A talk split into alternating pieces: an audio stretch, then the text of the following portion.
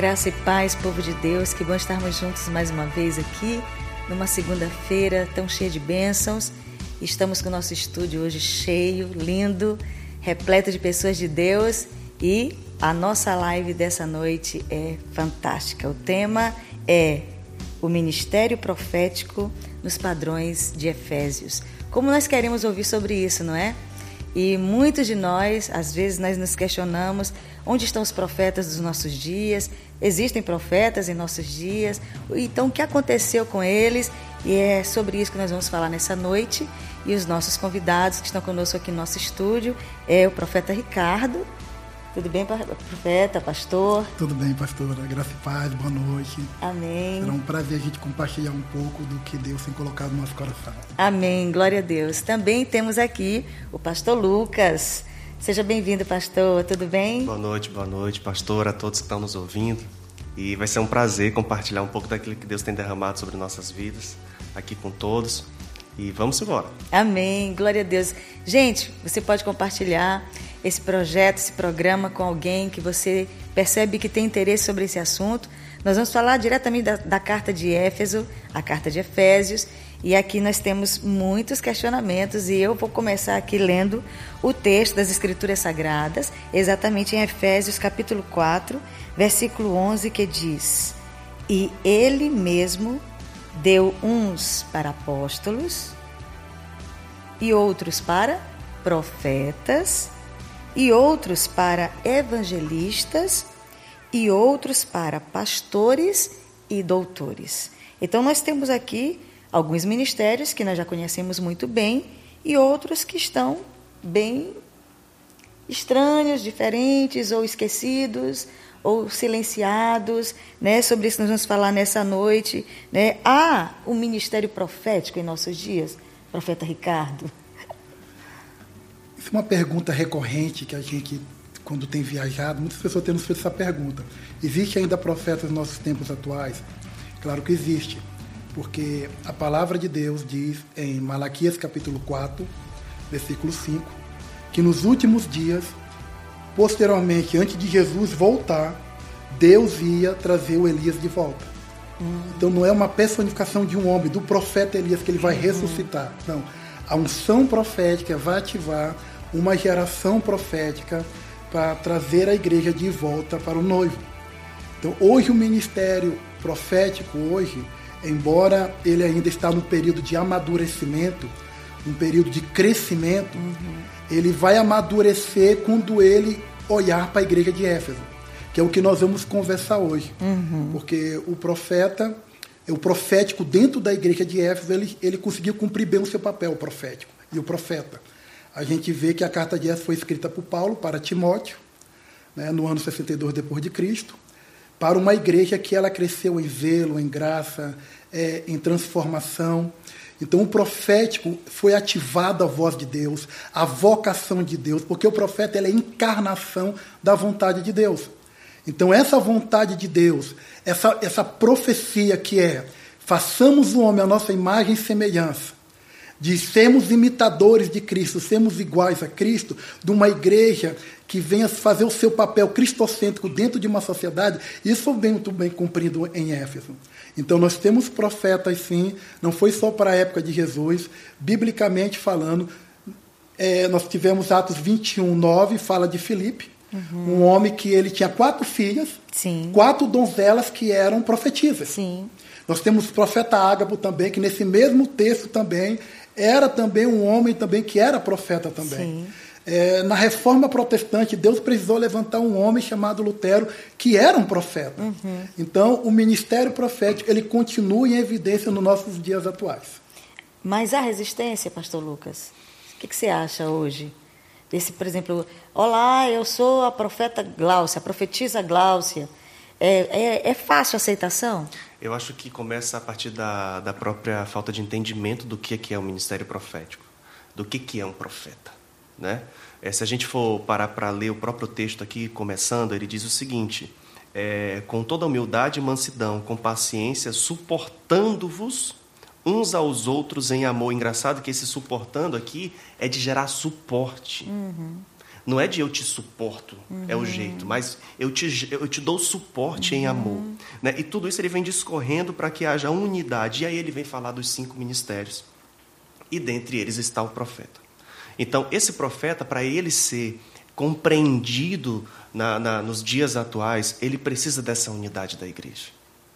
E quando a gente não reconhece, nós estamos dizendo, em outras palavras, nós não te queremos. Hum. E isso, é, você pode matar. Você pode acabar matando um ministério, porque um, um ministério, ele, um, um ministro, um profeta, ele não vai nascer maduro. Sim, perfeito. O próprio Jesus, ele foi amadurecendo, ele foi aprendendo a obediência através da dor ali do sofrimento. Uhum. Os profetas, eles vão aprender amadurecendo. E aonde amadurece? Na unidade da igreja, Uau, com outros ministérios. Uhum. Né? com ministérios mais maduros, ministros, pastores, mestres Sim. que vão pautar o profeta para ele ser um profeta bíblico. Sim. Então hoje, quando o que, que eu sinto é que hoje a falta do entendimento está uhum. fazendo com que a gente mate os profetas da nossa geração. Uhum. E eu acho que durante toda a história da Bíblia a gente vê que quando uma nação perece, Deus levanta seus profetas. Sim. E nós estamos vivendo um tempo uhum. que nós precisamos Uau. que os profetas se levantem. Aleluia, aleluia. É, nós estávamos ainda há pouco conversando antes de nós começarmos oficialmente. É, nós estávamos conversando sobre talvez a resistência que a igreja tenha em relação ao ministério profético, a, a, a, aceitação dos profetas, é, foi causado pelo engano, não foi isso, profeta? Sim, o espírito do engano. Porque Deus, ele instituiu na palavra, em Jeremias 14, 14, que nenhum profeta tem autorização de Deus para transicionar o povo, a nação, uma cidade para uma perspectiva de futuro. Deus ele, ele, ele, ele, ele, ele amaldiçoou isso. Ele disse que ia permitir que um espírito de engano entrasse nesse profeta e o confundisse. Ou ninguém exercesse o profético. Por quê? Porque Deus ele está na eternidade.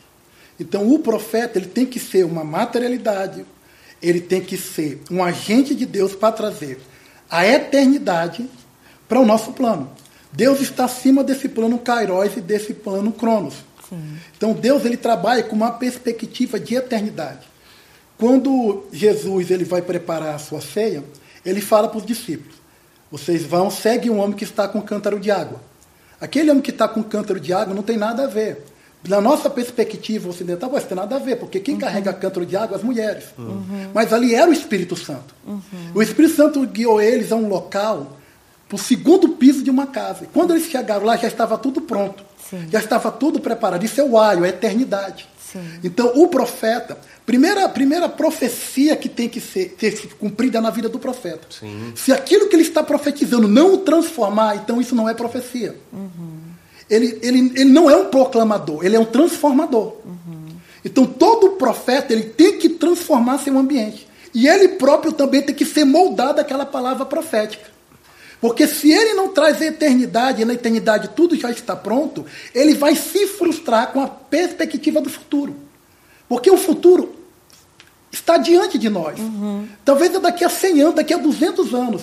Então, o importante Sim. é ele trazer a eternidade, porque na eternidade tudo já está pronto, que Deus já terminou pela sua palavra, e ele tem que construir algo geracional. Ele tem que construir algo coletivo. Elias, Elias ele exerce um ministério profético em poder. Sim manifestando poder todo o tempo. Ele era Sim. considerado o profeta do fogo. Uhum. Mas Deus começa a modificar o ministério de Elias. Começa a fazer ele entender que a água também faz parte do ministério profético. Então, ele, para orar por fogo, ele orava fogo do céu. Bah, caía fogo, destruía tudo. Sim. De novo, ele orou fogo, cai tudo. Matava os 50, matava mais 50. Eu não tinha problema com fogo. Mas quando ele vai entrar no ministério da água, porque a água fala de vida, fala de transformação, fala de restauração, ele orou uma vez, não deu certo. Orou de novo, teve que orar de novo. E acontecendo uma coisa, não, continuou orando. Sim. Então foi, foi mais difícil para ele entender esse processo. Porque transformação. Você está falando da chuva, no da caso. Da chuva. Da autorização para fazer chover. Claro, porque Entendi. a água para Deus, nós somos lavados pela palavra. Sim. O profético, ele tem que lavar a terra, ele tem que restaurar a terra trazer a terra de volta para o seu Criador. Sim. Tem que restaurar a a, a, natureza que está gemendo pela manifestação dos filhos. Então, esse profeta, ele é a encarnação da voz de Deus, da vontade de Deus para a cidade, para a nação. Então ele é necessário. É necessário para o corpo. Extremamente necessário para o corpo. Para o corpo. Para o corpo. Né? Meu Deus, isso é. Assim, a gente percebe o quanto o povo de Israel né, teve a necessidade de ser guiado por profetas, né? E nós percebemos hoje que é como se a igreja tivesse adormecido para esse ministério. Né? E isso é, é, é perigoso porque nós terminamos percebendo o quanto isso deixa a igreja sem direção. Andando no escuro. Não é? Sem direção. Porque e... nós precisamos entender que a noiva, a noiva de Jesus, a igreja, é, antes dela ser materializada como igreja, os profetas eles apontavam primeiro para o noivo. A velha aliança. Os profetas apontando para o Messias, para o Machia que viria. Sim. Na nova aliança, esse trabalho é tanto do profeta como do apóstolo. Ambos vão apontar para o Messias que já veio. Sim. Para o Messias que quer ter um casamento, um relacionamento, uma intimidade com a noiva. Sim. Agora, como a igreja ela parou de ser cristocêntrica, porque qual é o grande engano do espírito de engano hoje dentro do ministério profético e dentro das igrejas, que as igrejas são proféticas? Uhum. Porque uma vez a gente fez uma escola, a escola Caminho de Emaús, que é uma escola que eu o Lucas nós temos, junto com os nossos discípulos, e muitos falaram assim para a gente: não, eu não vou para a escola Caminho de Emaús, que é escola para profeta, não. Não é uma escola para profeta. Todos os ministérios são profeta, sim, proféticos. Sim. Não estou falando profeta de ofício. A unção profética está sobre o corpo de Jesus. Malaquias 4, 5. A unção do profeta Elias viria para ativar uma noiva. Sim. Para ativar a igreja. Para restaurar a igreja.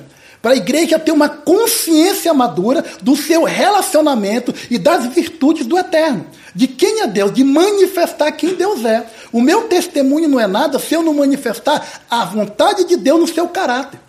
Sim. Personificar quem Deus é. Então nós precisamos entender isso. A igreja, ela não é cristocêntrica por quê? Porque nós temos hoje igrejas que elas são construídas com todo respeito aqui, tá? Uhum. Com todo respeito às igrejas, estou falando isso com muito temor, tá? Eu falo como alguém também que é pastor também. A igreja ela foi construída na característica de homens. Então, isso é um problema. A gente tem um pastor que ele trabalha na área da música, então ele vai construir uma igreja na identidade dele. Se tiver um, um, profeta, ele vai construir uma igreja que tem um, um mover profético, Sim. que tem hora para começar o culto, mas não tem hora para terminar. né? E aí o pessoal quer rodar, o pessoal quer profetizar, né? que o pessoal quer o, o que a gente fala, o reteté. Se é um, é um mestre, ele vai fazer a igreja né, muito boa no ensino, mas se ele não tomar cuidado, vem um seminário teológico. né? Então o apóstolo, se, ele, se a gente for entender o apóstolo dentro da característica dele, ele quer empreender. Todo apóstolo é empreendedor. Verdade. Então, quanto mais igreja ele abrir, ele acha que ele está fazendo a vontade de Deus. Então, é como se fosse uma franquia de bolo. né? E, e o ministério pastoral, ele, ele entende o cara que é pastor, ele vai construir igreja dentro do apacentar. É. Só que não é na característica humana. Minhas ovelhinhas. É, minhas ovelhinhas, é minha igreja, é meu povo, né? meu é meu púlpito. Né? Então isso é uma imaturidade da igreja. A igreja precisa entender que antigamente nas construções em Israel, vocês foram muito em Israel, vocês sabem disso, existia a pedra angular. Sim. E a pedra angular era a pedra mais importante da construção. Sim. Né? Que seria a petra, rochedo. Né? Então Jesus, Jesus, ele é o rochedo da nossa salvação. A igreja tem que ter edificado em Jesus, Sim. não no fundamento humano. Sim. De um empreendedor, de um pastor, de um apóstolo, de evangelista, de um profeta. Isso está errado. Por isso que a igreja hoje ela está tão enfraquecida, ela está tão confusa, tão cheia de carência e necessidade. Jesus é resolvido, Jesus não tem carência e necessidade. Se a igreja está edificada na rocha, ela vai chegar na plena consciência de quem é Deus. Mas vamos falar aqui uma coisa que o senhor agora me lembrou. É, o, qual é o texto que fala sobre a edificação dos apóstolos e profetas? Coríntios, né? 1 Coríntios. Hum. Vamos ver, porque é, o que você está falando sobre a igreja ser cristocêntrica, realmente, a gente percebe que está tendo um distanciamento uhum. da revelação das Escrituras a, a, respeito do próprio Cristo, mas baseada nos apóstolos e profetas como fundamento. Eles vão, eles vão apontar para Cristo. Sim. Eles têm que colocar a igreja na rocha. Uhum. Que é Jesus. Certo. Eles têm que acoplar a igreja nessa rocha. Certo. Porque a, a igreja saiu do lado de Jesus. Sim. Quando ele foi perfurado por aquela lança. Uhum. Então Jesus é a origem da igreja. A igreja nasce dele. Sim. A igreja é a noiva dele, é a mulher dele. Uhum. Ninguém conhece a igreja melhor do que Jesus. E a igreja ela não pode lutar com armas naturais e humanas. Na característica de homens que tem uma natureza corruptível. Tem que ser uma natureza incorruptível de um homem que venceu, que ressuscitou o terceiro dia. O cristianismo é a única religião que tem um marco que nenhuma outra religião tem. De um homem que, que viveu, morreu, ressuscitou e nunca mais morreu. Uhum. Então é nesse fundamento que a igreja, quando a gente lê em Éfeso, Paulo todo o tempo apontando para Cristo. Nenhum momento você vê Paulo apontando para ele ou apontando para Timóteo, que é o pastor de Efésio. Ele está apontando para a pedra. Jesus diz: a pedra que os construtores rejeitaram Sim. se tornou a pedra mais importante da construção, Sim. porque ela unia duas paredes: Sim. o profeta e o apóstolo. Então, a unidade de ministério está em Cristo. Uhum. Se o ministério não for maduro para conhecer Cristo, para se relacionar com Ele, como é que eu posso construir que eu não conheço, que eu não me relaciono? Então, a igreja ela tem que ser cristocêntrica. Sim. Ela tem que ter os fundamentos de Cristo, as palavras de Jesus. Tem que reger a igreja. Sim. A natureza de Cristo, divina dele. Então, porque o homem é falho. Então, esse é o erro que nós estamos cometendo. Se o cara é um empreendedor, um publicitário, ele se converte, como é que ele vai ser a igreja dele? Vai ser uma, ele vai ter uma, uma perspectiva de empresa. E por isso nós temos igrejas aí que são muito parecidas com uma empresa. Então, características totalmente humanas. Não é isso que Jesus estabeleceu. Se a igreja sai dele, ela tem que continuar com as origens dele. Sim, entendi. E esse é o engano que entrou. Então hoje os profetas estão começando a apontar, os fundamentos estão errados. Então um pastor que já construiu um ministério, um apóstolo, um mestre, e hoje o ministério tem uma placa, tem uma proporção nacional, eles não querem ouvir. Porque não, eu construí isso, mas aí que está errado. Uhum. Porque foi construído por homem. O ministério não pode ser construído por homem, o ministério é construído por Cristo. Amém pelo Espírito Santo. Amém. Sim, pastor. Só complementando, Sim. eu acredito que tudo tem que ter um propósito. Sim. Tudo tem que ter um propósito. E o propósito ele não vem do homem, ele vem da palavra. O que nós estamos falando aqui não são achismos, uhum. não é aquilo que a gente. O que menos importa é o que a gente acha, uhum. né? Mas nós vivemos de acordo com a palavra. Então tudo tem um propósito. Então pegando o gancho do que o senhor está falando, pastor, eu imagino assim: nós temos sim alguns ministérios fluindo muito bem hoje. Sim. Sim. Mas eu queria levantar aqui uma situação real, dando um exemplo. Por exemplo, é, eu divergi. Eu divergi em um pensamento teológico, em uma conduta, Sim. e ali é, eu sinto que eu não posso mais caminhar dessa maneira, caminhar com esse, com esse grupo de pessoas, com essa parte da igreja, não comungo mais desses pensamentos. Ok. O liberalismo teológico né, gerou esse, esse pensamento, tá, a gente. Mas vamos lá. Aí eu, o que, que tem acontecido? Eu tenho levantado hoje uma, uma, vamos colocar assim, uma nova placa sem um propósito.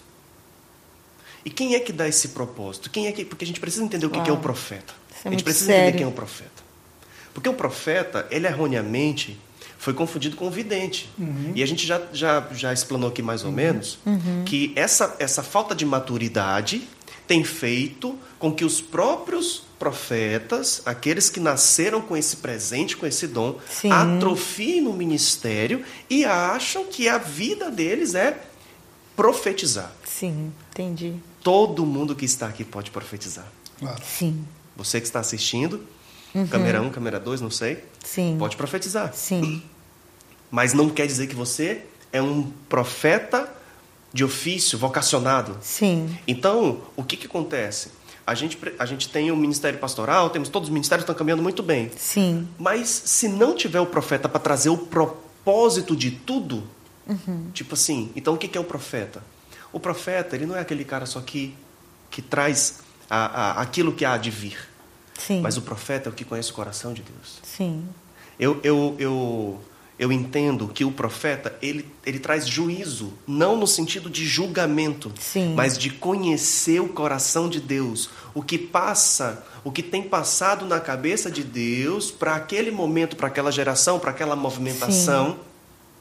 Então, se eu não entendo o ministério profético, se eu não entendo por onde eu caminhar, vai acontecer o que acontece. Entendo. Vai pipocar situações é, e eu levantei aqui um exemplo, mas, mas, nós podemos levantar outros. O exemplo que eu falei foi levantar, por exemplo, uma nova igreja, uma nova placa, mas sem propósito. Sim. Sem propósito, porque nós não estamos entendendo o que é o ministério profético. É esse cara que alinha o coração da igreja com o coração de Deus. Sim, entendi. Ele não alinha o coração de Deus ao coração da igreja, não ele alinha o coração da igreja com o coração de Deus. Ou seja, vem de lá o propósito, vem de Sim. lá o, o norte e o porquê. Como é Entendeu? é fundamental. Como é, é fundamental. Então, assim, a, a, a, apóstolos, empreendedores natos, são desbravadores, são visionários, Sim. vão à frente, vão, vão fazer aquilo que um pastor não consegue. Sim. Um pastor vocacionado. Sim. Mas se ele não tiver o, o, o profético, o porquê, Uau. o propósito, ele vai desbravar no lugar errado, na hora errada, no tempo errado, da maneira errada. O pastor, o mestre, o, cara, por isso que, que, que, que, está escrito aqui no início, essa unidade. Sim. Eu volto a, a, eu entendo isso. O, o, pastor Francis Chan, muito conhecido, ele tem um livro, até que, até que sejamos um, maravilhoso, Sim. indico demais. Ele fala sobre isso, sobre essa unidade da igreja. Nós só vamos experimentar o pleno, o pleno da igreja, quando nós estivermos vivendo unidade. Uau! É impossível viver em unidade se nós estamos observando os ministérios fluindo na igreja e nós estamos abafando. Nós Uau. não estamos é, é, é, amadurecendo. Nós não vamos conseguir essa unidade que fala aqui, né? Com o propósito de aperfeiçoar os santos, no verso 12, no mesmo capítulo 4 aqui de Efésios. Com o propósito de quê? Aperfeiçoar os santos para a obra do ministério, para que o corpo de Cristo seja edificado. 13. Até que todos alcancemos ao quê? A unidade, unidade da, da, fé. Unidade da fé. E do conhecimento do Filho de Deus e cheguemos à maturidade atingindo a medida do quê? Da estatura. Está escrito estatura ou estrutura? Estatura. Não é? Nós estamos achando que igrejas maduras são grandes estruturas, Ai, mas Deus, estatura não ajuda, tem nada a ver com estrutura. Ajuda. Foi o que falamos do fundamento. a estatura de quem? Da plenitude de quem? De Cristo. Meu Deus. De Cristo. Essa carta de Éfeso. É fantástico. Por que esse texto tão polêmico que por exemplo, a gente já ouviu milhares de coisas, nós não estamos aqui para discutir sobre apóstolos, graças a Deus, nós estamos falando sobre os profetas, né? Que é, por que um tema tão bíblico, na carta tão atual, como a carta de Éfeso, a carta de Efésios, é, por que essa, esse texto de dos cinco principais, vamos, não vou, nem, vou ter, retirar essa palavra principais, mas desses cinco ministérios tão, tão sérios para a igreja dar continuidade, porque ela está nessa carta, na carta de Efésios. Qual é a importância dessa carta para os nossos dias, Ricardo? Eu entendo que Paulo ele está apontando para a igreja sobre a maturidade da igreja. É impossível a igreja ela amadurecer sem a ajuda dos cinco ministérios. É impossível. Então a igreja precisa dos cinco Entendi. ministérios. Quando Paulo ele, ele, ele olha para Timóteo, pastoreando uma igreja sendo jovem, numa cidade muito complexa. A gente olha Éfeso naquela época, era uma cidade multicultural, muito, muito parecido com o país hoje que é o Brasil. O Brasil é multicultural. Sim. Então, Éfeso era a segunda maior cidade do Império Romano. Né? Era uma cidade que todas as culturas estavam ali. A ideia de Paulo era que essa igreja, já que ela chegou no estado pleno de maturidade, que ela importasse para todo mundo, porque ela era um porto, ela importasse essa mentalidade de igreja madura. Sim. Então, por que é difícil para a nossa geração hoje ser relevante nos cinco ministérios?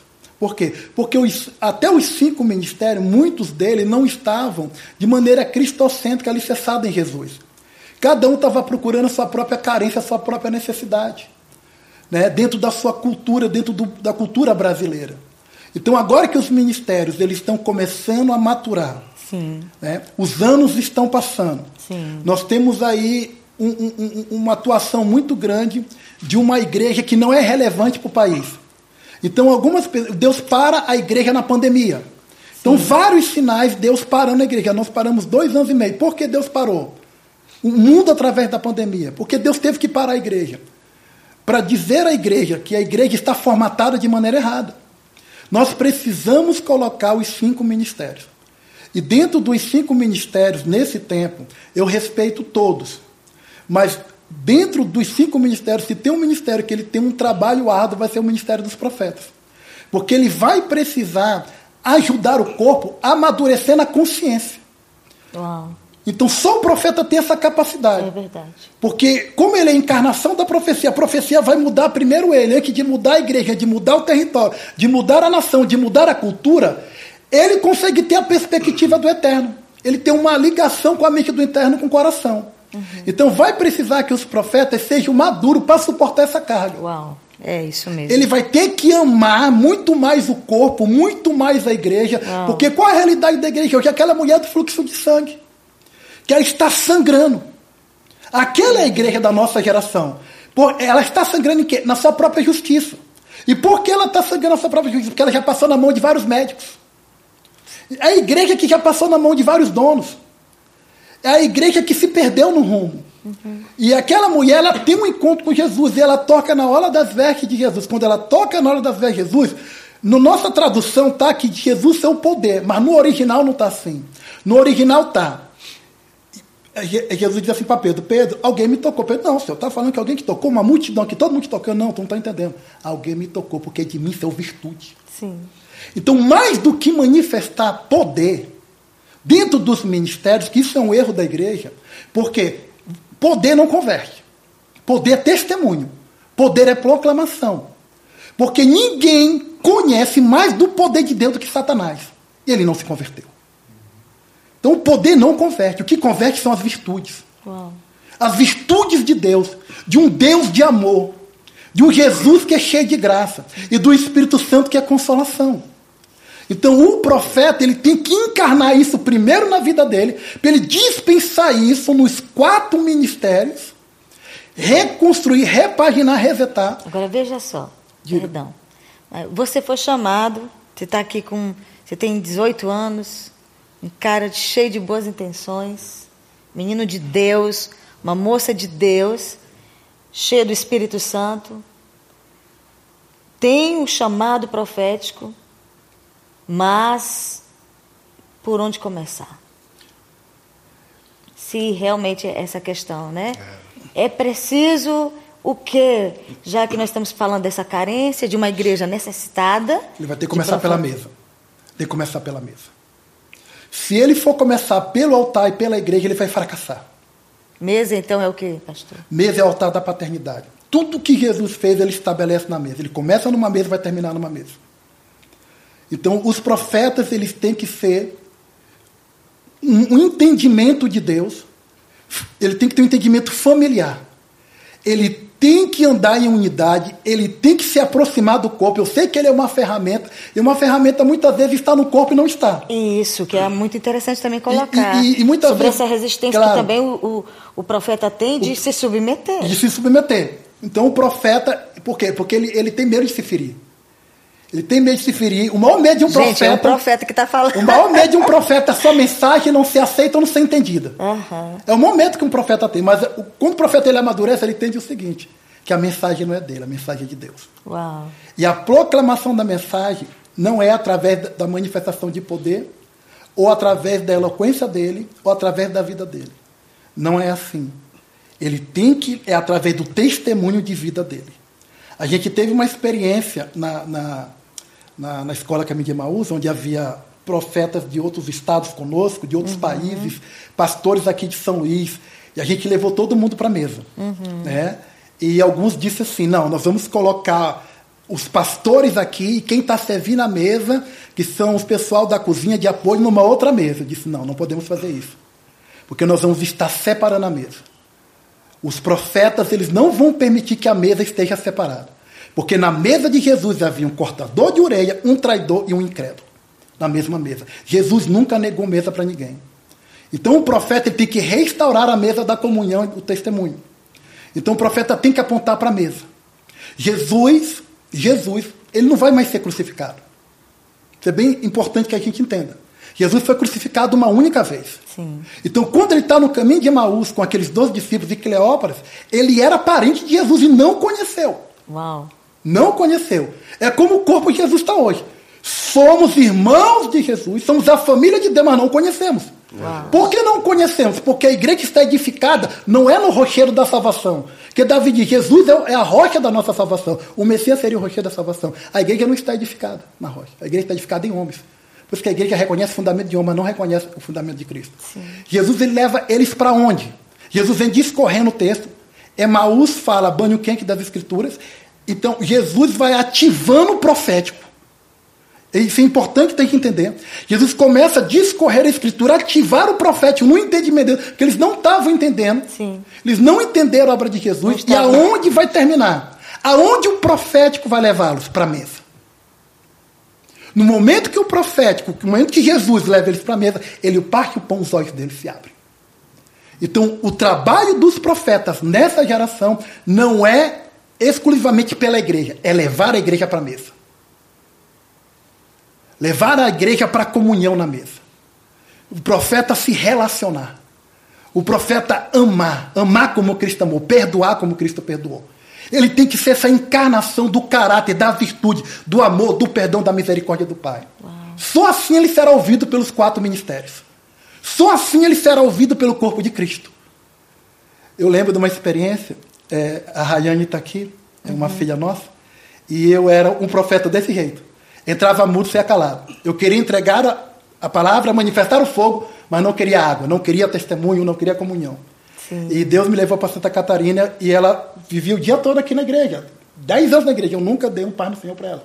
Não porque eu era mal educado, porque eu sou na minha, todo profeta na dele. É. Mas eu nunca sentei na mesa com ela, eu nunca me relacionei com ela. Eu fui conhecê-la em Santa Catarina, quando eu estava de férias, quando eu estava lá.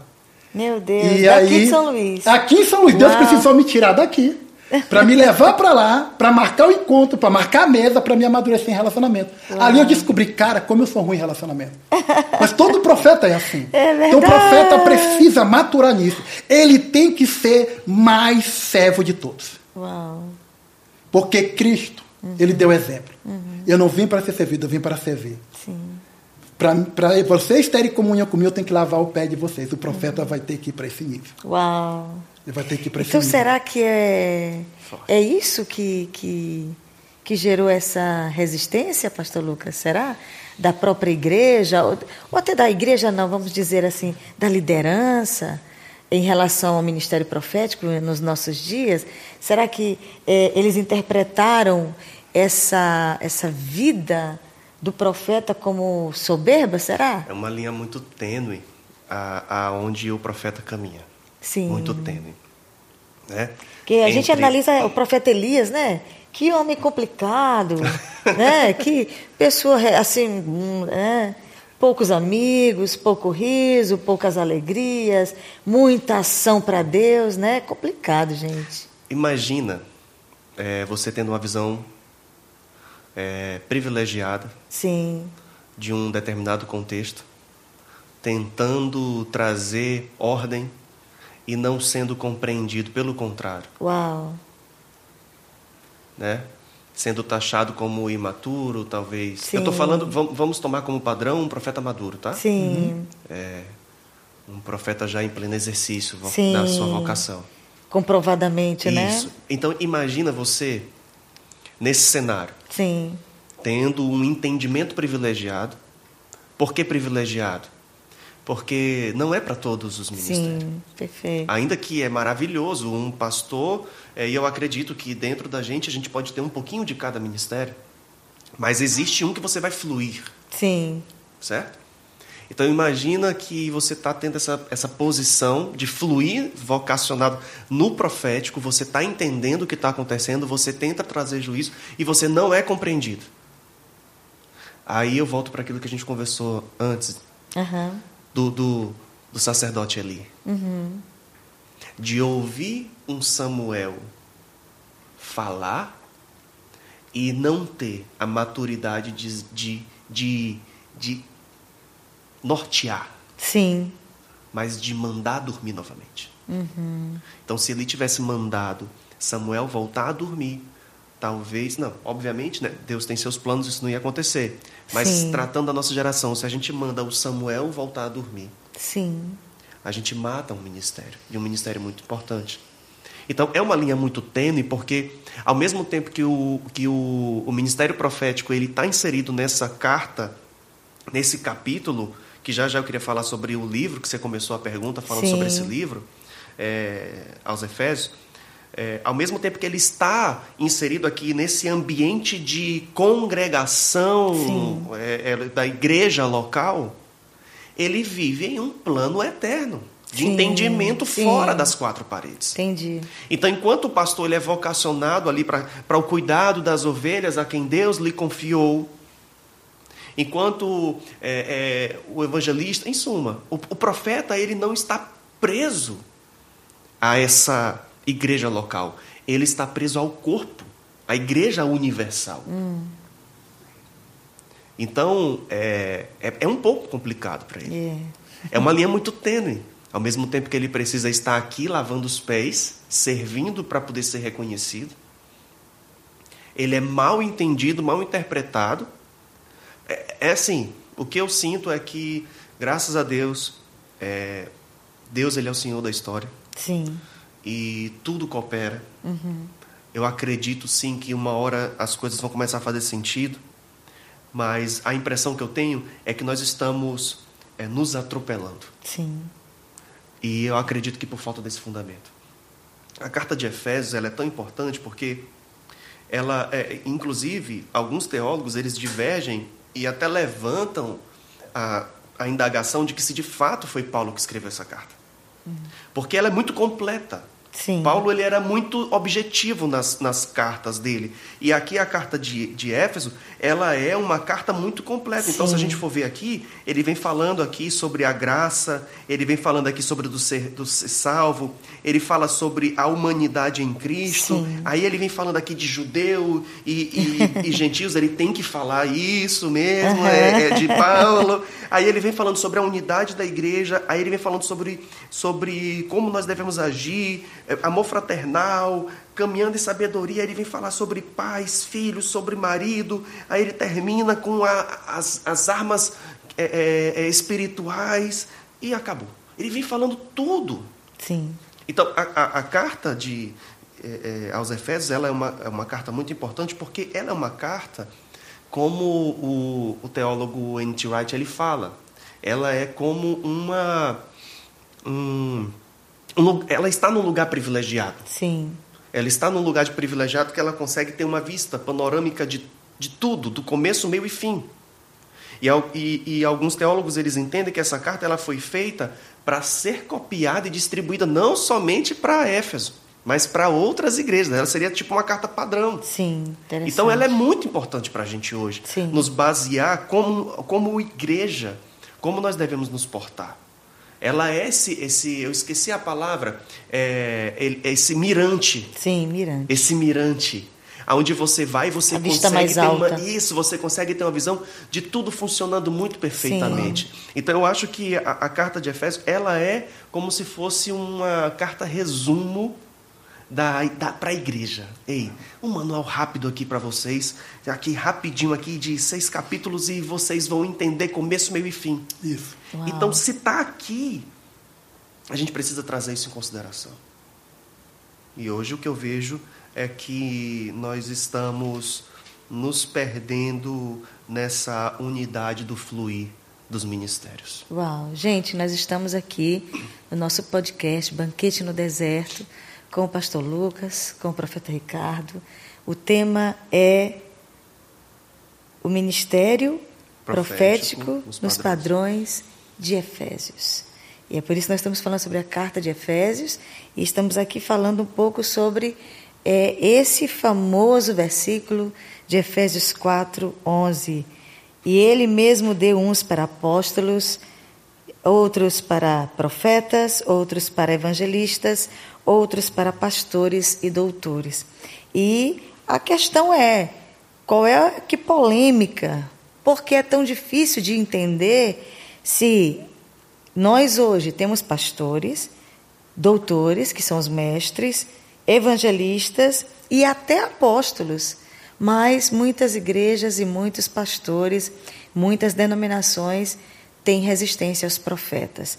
E a outra pergunta que eu quero fazer para vocês é: seria necessário, e eu acho que até o senhor já falou sobre isso, seria necessário apoiar o ministério profético nesse momento? Porque é, Ricardo falou algo muito interessante sobre o profeta começar. Que revolução! Né? Na verdade, a tua proposta é uma revolução. Uhum. Porque o profeta, como nós falamos, é à medida que ele tem que ser humilde, ele também tem uma autoridade pessoal, uma autoridade ministerial, né? E aí, de repente, ele precisa amar muito a igreja, para levar a igreja à, à, à mesa, ao relacionamento. Tu fez até a, a, o exemplo de ti, né? que quantas vezes passou pela Rayane e nunca falou com a Rayane. E de repente se encontraram e Uau, eu sou, eu sou ruim de, de relacionamento. Então, realmente, eu percebo, os profetas têm umas questões assim. É um povo esquisito, gente. É como diz o meu pastor, o pastor José, é esquisito, é estranho, é estranho, é um povo estranho. Mas é um povo de Deus. E será que é necessário mesmo? Será que está faltando é apoio aos profetas, ao ministério profético, na igreja de hoje? Sem dúvida nenhuma pastor Lucas da Gorinha ele compartilhou conosco um pensamento que ele tem, é completamente correto. É, nós temos seminário teológico, nós temos é, escolas de adoração, nós temos curso de evangelismo. Missionais. Nós temos escolas missionárias, nós temos a Jocum, nós temos a Missão Amém, Cairóis, mas nós não temos algo específico para treinar profetas. Vou abrir um parêntese aqui é, a profecia de Don Lynch, 2012, 8 de setembro de 2012. São Luís, ele disse: o nome Luz será transformado em Betel, que é São Luís, e a cidade será conhecida pelas escolas de profetas que irá possuir. E disse: se vocês não abrirem as escolas de profetas na cidade alta, que quando Deus quer falar com o Brasil, Deus fala segurando a cabeça, e o nome da cabeça do Brasil é Maranhão. Meu Deus. Eu estava lá, eu ouvi a profecia. Meu Deus. E ele disse: essa cidade é a cidade dos profetas. Essa cidade Deus estabeleceu para ser um acampamento de profetas, Nossa, né? E nós estamos falando exatamente disso e eu, a gente sabe que essa profecia ela está pendente. Sem dúvida. Nossa, só ela um tá parênteses no que você falou, é, uhum. lembrando de que aonde abunda o pecado, superabundará a graça. Sim. Eu lembrando de quem é o estado do Maranhão, Sim. como é um estado místico. Sim. Como ele é um estado, né? É exatamente por isso que o diabo tenha levado isso. Nós temos nos calado? Para ocultar o verdadeiro. Ah, sim. Acredito. Porque há uma unção. Há uma unção específica. Gente, só em saber que São Luís foi fundada por um pastor em 1612, em 8 de setembro de 1612, a cidade foi fundada por um pastor. É a única cidade do Brasil que foi fundada por um pastor. Nossa. Então, os fundamentos da cidade, to, a, a, as, as primeiras leis fundamentais, a Constituição, a primeira Constituição das Américas, primeira do que a dos Estados Unidos, é a de São Luís do Maranhão, baseadas nos Dez Mandamentos. Meu Deus. Se isso não quer dizer nada, então não sei o que quer dizer. Nos Dez Mandamentos. Que é isso. E nós sabemos a seriedade disso. E quando eu vi, ouvi Dom Lynch falar no dia do aniversário de São Luís, nos 400 anos de São Luís, né, São Luís estava completando 400 anos nesse dia, quando ele profetizou, e eu, eu estremeci, porque eu acredito plenamente não são proféticas da cidade. Nós percebemos o poder político que a cidade tem para enviar políticos para transformar a mente de Brasília. Sim. Sim. Para o bem ou principalmente para o mal. Para o mal. Isso não é de agora. Não é de agora. Não é de agora. Então nós percebemos a seriedade espiritual uhum. que está aqui. Né? Então nós estamos falando aqui de um ministério profético, e inclusive a minha escola, é, é, é, meu discipulado como crente, foi numa, numa igreja de profetas. Os pentecostais brasileiros, inclusive, a maior igreja pentecostal do mundo é a igreja brasileira. Nós percebemos a força né, que a igreja pentecostal de veio com tantos 1930. profetas, né? Desde 1910 nasceu aí com tantos profetas, com homens e mulheres de Deus, e de repente nós percebemos hoje a escassez, né, a falta de seriedade, né, a meninice, né, o, o, espírito do engano, né, como foi falado também já. Então, é, nós vamos voltar aqui. É necessário escola de profetas. É necessário. A, a, Treinamento. É, Deus ele vai ter que cumprir a palavra dele. Porque os tempos estão se abreviando da volta de Jesus. Sim. Então, como a igreja ela está fechada, está cerrada para o treinamento dos profetas, o que que Deus está fazendo? Deus está pegando alguns profetas que já chegaram em um grau de maturidade satisfatório no coração de Deus. Sim. E Deus está levando eles a impulsionar e fazer escola de profetas. Tá? Da mesma coisa que eles... O caminho de Emaús é uma. É uma. Caminho de Emaús. Sim. Qual é o mês? A gente, a gente fez, a, a primeira agora foi junho. Foi junho do ano passado. Do ano passado. A gente trabalha por agenda, né? Por agenda. E agora nós temos no segundo semestre para fazer escola em São Paulo, Rio Grande do Sul e Santa Catarina. Sim. E temos já umas portas também para fazer fora do país também. Sim. Então, é, Deus falou comigo quando eu estava no Chile, quando eu estava morando lá. Sim. Eu assim para mim, olha, eu preciso que você comece a trabalhar com a escola para você treinar o corpo, o corpo voltar a ser profético Uau. E para você treinar profetas, porque os profetas estão imaturos diante de Sim. mim. Estão contaminados pelo engano. Uhum. Feridos pela estrutura. Então, para mim, foi um desafio muito grande. Né? Porque eu era aquele profeta. Feridos pela estrutura, né? É. Eu era aquele profeta que trabalhava na questão da profecia, da cura, da libertação, né? avivando a igreja, trazia uma palavra ali, ia embora e tava, não queria nem saber o que aconteceu depois. Uhum. É, isso é algo meio irresponsável. Mas a maioria dos profetas hoje, eles pensam assim, o meu papel é trazer a palavra, o pastor que se vire com aquilo que foi ministrado. Trazer a espada, é. né? Então, é, eu, eu tenho que trazer a espada, eu sou o profeta do fogo. A água, eu não quero saber disso. Não quero saber. Estabeleça o juízo aqui é, e o pastor que se vire. se vire para lá. Então, mas, mas Deus, ele, ele, ele, ele não pode deixar toda uma confraria, toda uma geração de profeta morrer. Sim. Porque nós estamos falando do corpo de Jesus, não estamos falando da igreja, estamos falando de uma nação. Sim. Uma nação, se ela não tiver profeta e profecia, ela vai se corromper. Yeah. E por que o Brasil é tão corrupto? Porque Deus permitiu. Eu lembro que a igreja, ela, ela, ela foi para um caminho muito errado. Tá? Muito errado. E eu falo isso com muito temor. Uhum. A igreja se envolveu na política de uma maneira muito errada. Uhum. A igreja tem que entender que a transformação nunca foi de baixo para cima, é de cima para baixo. Quem vai remir a nação, transformar a nação, é Deus trazendo o seu plano eterno através da igreja, não através de um homem. Sim. É através do Espírito de Deus, é através do, dos cinco ministérios, é através da igreja de Jesus um que vem a transformação. Diga. Um parêntese, pastor. A, a, última vez que nós colocamos as nossas expectativas no homem, uhum.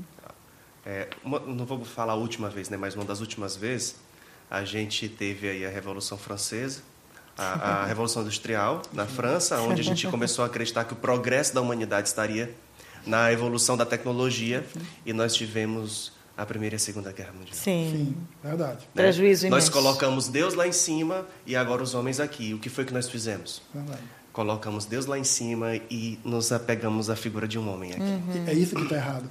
Então, então, como os profetas eles não estão totalmente maduros ainda, aconteceu esse desvio da igreja. Né? E a igreja se corrompeu junto com o sistema. Hoje a igreja perdeu a sua voz. Né? Nós temos aí profetas hoje que não conseguem ter relevância na nação para transformar, para apontar um caminho, para encarnar a profecia, para demonstrar a vontade de Deus para a nação. Então, o que, que Deus está fazendo? Deus está chamando os profetas que estão maduros.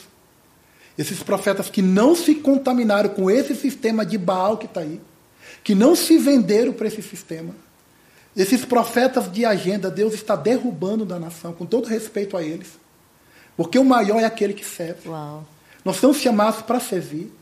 Não somos chamados para estabelecer uma carência, uma necessidade minha como profeta. Eu não estou aqui para me firmar, eu estou aqui para firmar a Cristo. Sim. Isso. Então Deus ele está começando a acionar os profetas para estabelecer escolas de fundamento, de princípio, escolas profetas. Isso tem gerado unidade. Primeiro entre os profetas. E isso também já está atraindo também o corpo de Cristo também. Porque o profeta ele não está apontando para a escola, ele está apontando para a mesa. Nós fizemos isso na escola Caminho de Maús. Eu acabei de falar. Nós Sim. colocamos os apóstolos, bispos, pastores, evangelistas, avivalistas, estava todo o corpo ali. Não, vamos separar quem, as irmãs da cozinha, quem está trabalhando apoio, vamos separar a mesa. Eu disse, não, não vamos separar a mesa. Vamos colocar todo mundo na mesa. Agora, irmão, nós vamos orar. Então, os profetas se prontificaram logo para orar e os apóstolos também.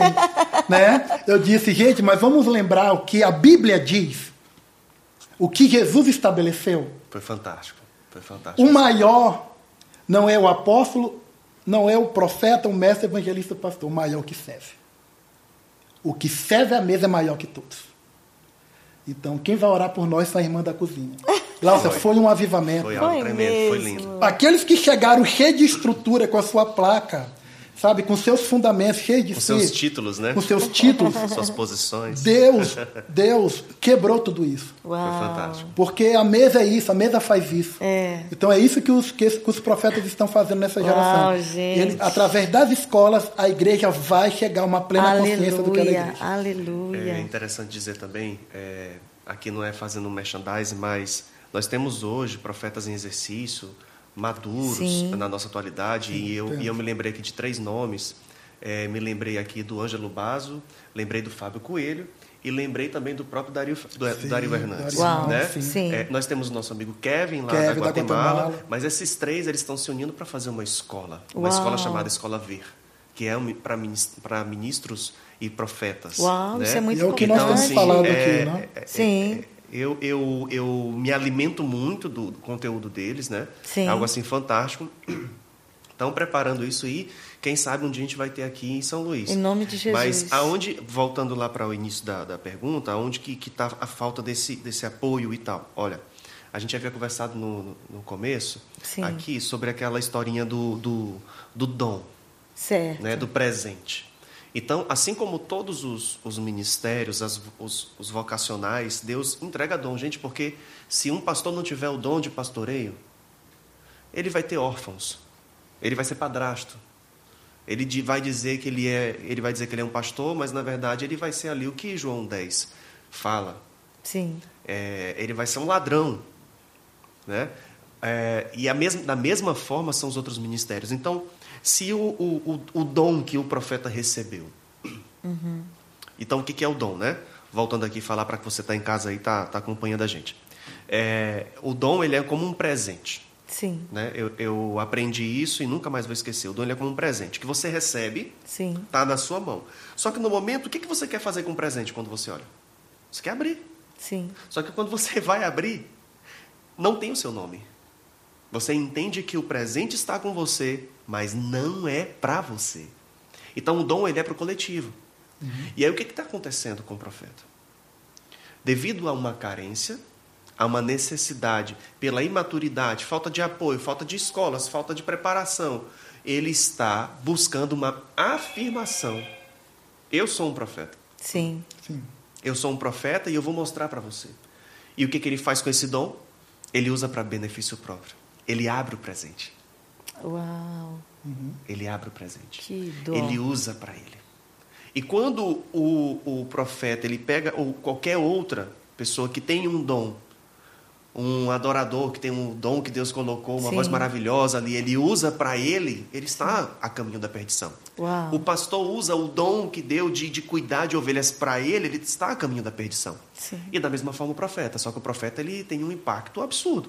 É verdade. Porque o profeta ele não só se leva para a perdição, mas ele Uau. leva toda uma igreja para a perdição. Então hoje o que, é que nós estamos vendo? O que, é que nós estamos evidenciando?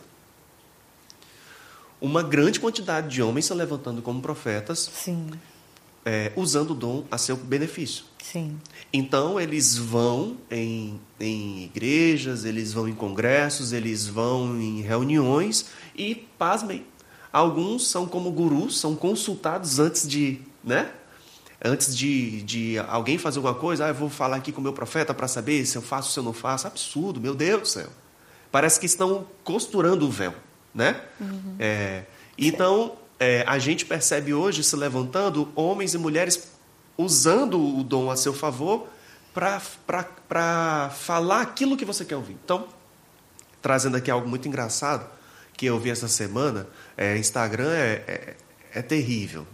É terrível. Eu tenho até que A deixar galera de... do Instagram aí. Eu tenho que, eu tenho, eu- eu tenho que deixar de seguir umas páginas que, que mostram algumas aberrações, porque aquilo às vezes até nos machuca, aquilo, aquilo nos maltrata. Então tinha uma mulher que ela, ela, ela falou assim: se você for casar, o Espírito Santo de Deus vai, vai te revelar agora e você vai cair para trás. Mas se você não for casar, Espírito Santo de Deus, meu Deus do céu, olha o temor. Planta ela nesse chão agora. Meu Deus. Um, dois, três. E empurra a mulher com o dedinho assim. E a mulher cai para trás, ou seja, ela vai casar. Então, hoje, são fantoches, né?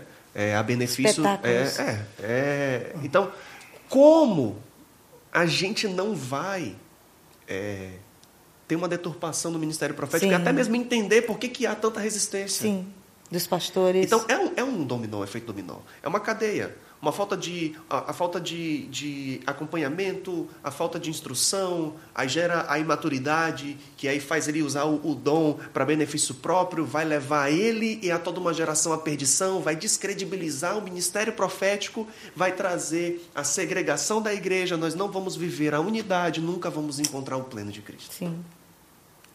É assim. Qual é a base da fala do profeta? Pode falar. profeta tem que ser bíblico. Tem que ser bíblico.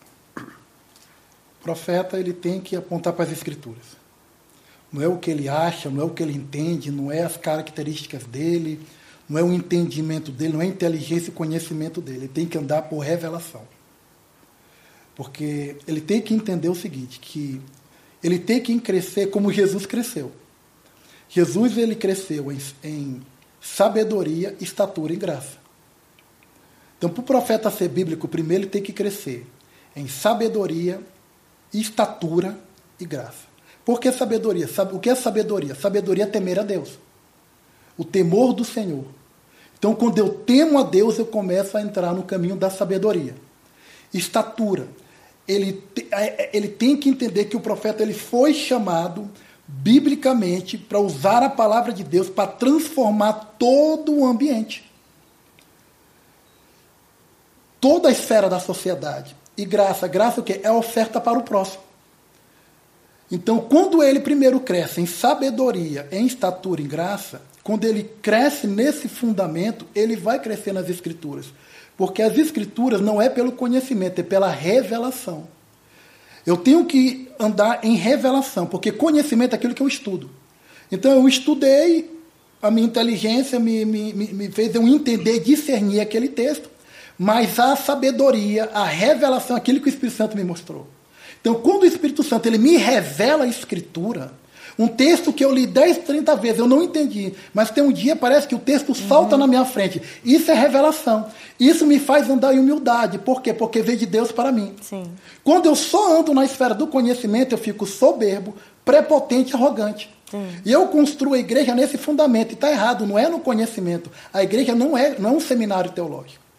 A igreja ela é o corpo de Jesus, orgânico de Jesus. Sim. A igreja ela é profética, a igreja ela anda em revelação. Porque se você for ver a carta de Efésios, é uma carta que Paulo fala só sobre revelação. Ele fala de principado, ele fala de potestade, ele fala sobre entender a vontade de Deus, ele fala da igreja no seu estado pleno, né? ele fala de nós chegarmos à unidade da fé, né? ele revelando Sim. Essa igreja madura. Então, um profeta na nossa geração, ele não pode confundir movimento com fundamento. Nossa. Nós não podemos estabelecer uma experiência como fundamento. E isso é o erro que está acontecendo dentro da igreja. Uau. Eu tenho uma experiência pessoal com Deus, eu estabeleço isso como fundamento. Isso está errado. Nossa, nós vimos muito isso no movimento Muito isso, muito isso. Por quê? Porque o neopentecostalismo é uma deturpação do verdadeiro pentecostalismo. Então, essa é a realidade. Então Deus hoje tem que restaurar o verdadeiro pentecostalismo fundado por Daniel Berg e Gunnar Vingre. Sim. E tem que fazer uma restauração na igreja. Porque nós fomos para o neopentecostalismo completamente antibíblico. Sim, sem ter nenhuma noção da Sem escritura. ter nenhum tipo de entendimento de escritura. O irmão que, com todo respeito. Aí já bate de novo na falta de treinamento. De treinamento. O irmão que vai ativar dons que vai ativar a experiência, mas que não tem fundamento, não consegue entender o coração de Deus, ele não parece com Jesus eu e não, ele não muda o seu território. Eu não vou nem entrar aqui na questão é. musical, tá? Não, não vamos nem entrar Porque na questão musical. os músicos, os, os cantores que trabalham na, na, com a visão profética, que não vale nem a pena, né? Mas é, todo mundo caminhando errado. Né? Claro, né? porque não estão cantando a palavra. Uhum. Nós temos que cantar a palavra. Uhum. Davi cantava a palavra. Davi revelava na palavra quem Deus era. Então, hoje, nós temos que entender isso. A igreja, ela precisa de um novo rumo. Ela precisa sair do lugar onde ela está. Que é o antigo, né? Que é o antigo. Voltar é para o antigo. O é novo é, é voltar para o antigo. que é Cristo. É? Então, hoje, o que acontece? A, a igreja ela está muito na esfera da experiência. Uau, é verdade. É? Ela precisa se afirmar através de uma experiência. Né? Ela precisa ver o anjo. Tangível, né? Ela precisa ter algo tangível. Ela precisa é, ter um. Ela precisa rolar no espírito. Ela precisa cantar um, um, algo espiritual para sentir Deus. E está errado isso. Está uhum. errado isso. É um movimento. É o puro movimento. Está errado. Evangelho não é movimento, evangelho é transformação de dentro para fora. O reino de Deus é de dentro para fora. Uhum. Jesus disse, é, os discípulos perguntaram para ele, Jesus, onde está o reino de Deus? Jesus disse, ah, o reino de Deus é, não é algo que você diz que está ali ou acolá. O reino de Deus está dentro de vocês. Sim. Então nós temos que entender isso nessa geração. Mas, mas eu creio, eu creio, em nome de Jesus, que a igreja ela está chegando no ápice da, da ignorância. Ela chegou no ápice da ignorância. Cada dia está pior. Mas isso é necessário acontecer. Primeiro, para a verdadeira igreja florescer, a falsa igreja tem que se manifestar. Exato. E a gente então, se esse... lembra de quem, gente? Sim. Lutero. Lutero Sim, tá claro. vindo reforma, tá, tá chegando reforma, reforma aí. Claro. né? Porque exatamente no ápice da ignorância, Sim. o que realmente essa é a verdade, quando um cara de Deus, cheio do Espírito Santo, que chorava por um arrependimento genuíno, lê que a igreja está cobrando para perdoar pecados e vendendo um pedaço do céu, aí ele diz: não dá mais, não dá Sim. mais, não vou segurar mais. Né? e a hora que ele né? vai fazer a reforma. Então, eu creio em nome de Jesus que esse tempo está chegando, é exatamente isso que nós estamos conversando aqui e nós terminamos de falar, não sei quanto tempo já tem, mas já tem um bom tempo. Nós estamos aqui conversando sobre o ministério profético no, nos padrões de Efésios. E eu acabei de falar com o Ricardo, profeta Ricardo, pastor Lucas, na nossa live. E para nós é um prazer muito grande ter você aqui conosco, acompanhando essa live. Muito obrigada pela sua audiência, pela sua companhia. E, gente, a gente vai ficar por aqui. Infelizmente, nós vamos encerrar mas não se preocupe não, vamos estar aqui sempre. E segunda-feira que vem tem mais, se Deus quiser. Eu quero agora passar a palavra para os meus convidados, para eles darem esses pontos finais aqui, para a gente poder encerrar. Profeta Ricardo é... ou Lucas. Eu acho que o mais importante de tudo que a gente falou é que antes do profeta estabelecer profecia, ele se torna profecia. Uhum. Se um profeta ele tem que apontar para a palavra, a vida dele em primeiro lugar precisa apontar para a palavra. Uhum. Ele se torna a profecia primeiro, na vida dele se cumpre, para que ele possa viver o ministério profético em sua plenitude. Então, antes de mais nada, se preocupar com estabelecer essa estatura na vida dele, esse Sim. amadurecimento, esse Sim. ruiós, esse filho maduro. Sim. Para que muitos dos, dos, dos percursos errados que a história, não somente de hoje, não é um benefício nosso, mas de sempre, a história da igreja. Sim. Os caminhos em que caminhou, em que errou, em que falhou, é, o próprio Lutero teve suas falhas, Sim. Calvino teve suas falhas, todos vamos ter nossas falhas. Uhum. Mas o Senhor é, está acima de todos. Aleluia. E, e é nessa graça que eu me apego. Amém. Que nós chegaremos nesse dia em que Ele está, estará estabelecendo a justiça dele e que tudo estará no seu lugar certo.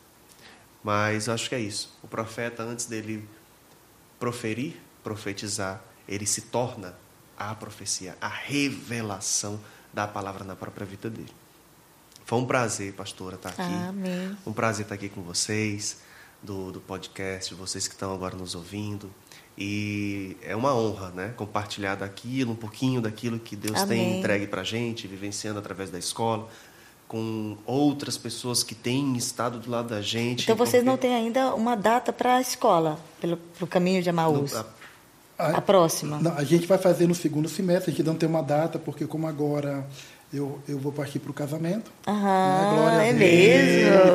Está chegando o dia do casório. A gente teve que organizar o casamento, o casamento para não conflitar as agendas. Muito aí, bem. Aí, aí depois, Isso aí é de Deus. É, depois a gente vê a questão da escola. Mas Muito é segundo bem. semestre. A noiva está aqui no estúdio, ah, gente. Está aqui sorridente sorriso e tal. agora, né? Falou é, de casamento. Muito bem. Gente, eu quero, eu quero fazer um agradecimento. Eu quero agradecer ao pastor Guilherme que é um amigo mais chegado que irmão de longa data. Agradecer Amém. a pastora Gláucia. É, passa um filme na nossa cabeça quando Gláucia chegou na Betel. Verdade. Né? Quando ela começou a caminhar conosco, quando ela começou a ser ativada no profético. Parece que foi ontem, mas, gente, isso já faz uns 25 anos. É, 20 anos, eu acho, 20 né? Anos, é, 20 gente, anos. São duas décadas. A gente pra... tem 17 anos de casados. Então, 20 anos. É, uns é, 20, é, 20 20 anos, tá, perfeito. 20 anos, então dois ciclos faz bastante tempo. É. Parece que foi ontem. E eu quero deixar aqui uma palavra aos profetas. Aqueles que foram feridos na caminhada. Aqueles que foram magoados, machucados, incompreendidos pela igreja. Eu quero dizer que vocês são muito importantes para o corpo. Amém. Vocês não são descartáveis. Tá? Não importa o tempo da infantilidade, da criancice, dos erros que vocês cometeram. Jesus ele já remiu todas as coisas. Saia do lugar onde você está, você será relevante nesse tempo. Aleluia. Nós precisamos construir algo no estado do Maranhão. Aleluia. Não importa se você pecou, se você caiu, se você desistiu. A Bíblia diz que o justo cai sete vezes, e sete vezes o Senhor levantará. Aleluia. Eu quero dizer para você que Deus ele vai ativar nesse tempo verdadeiros profetas. Aleluia. E as nossas experiências de vida, elas valem muito para edificar Amém. toda uma cidade, toda uma nação. Aleluia. Eu quero dizer que Deus vai te curar, Deus vai te restaurar. Você é importante para o corpo. Não importa se a igreja te machucou, se teu pastor não entendeu. O corpo de Cristo é muito maior do que uma igreja, do que um pastor. Volte a se conectar com Deus. Volte a se conectar com Jesus. Aleluia. Volte a se conectar com o Espírito Santo. Porque nós vamos viver os melhores dias da nossa vida. É um novo inédito Aleluia. de Deus. O Brasil viverá o maior avivamento da história da igreja. Amém. Eu creio. E nós vamos ver nessa geração os profetas, os apóstolos, mestre, evangelista e pastor trabalhando numa consciência plena da estatura de Cristo. Aleluia. Que Deus te abençoe em nome de Jesus. Amém. Gente, olha, você que está aí agora nos assistindo, Compartilhe essa live, esse podcast com profetas, inclusive, que você conhece. Eu sei que você conhece alguém, ou se você, como o, o profeta Ricardo terminou de falar, é um profeta, essa é, assista de novo, veja que Deus está falando ao seu coração e eu creio que algo vai mudar em sua vida. Muito obrigada pela sua audiência, pela sua companhia. Deus te abençoe poderosamente e te dê uma, uma semana repleta de graça, de unção e de intimidade com o Senhor. Que Deus te abençoe. Até a próxima, se Deus quiser. Shalom, shalom.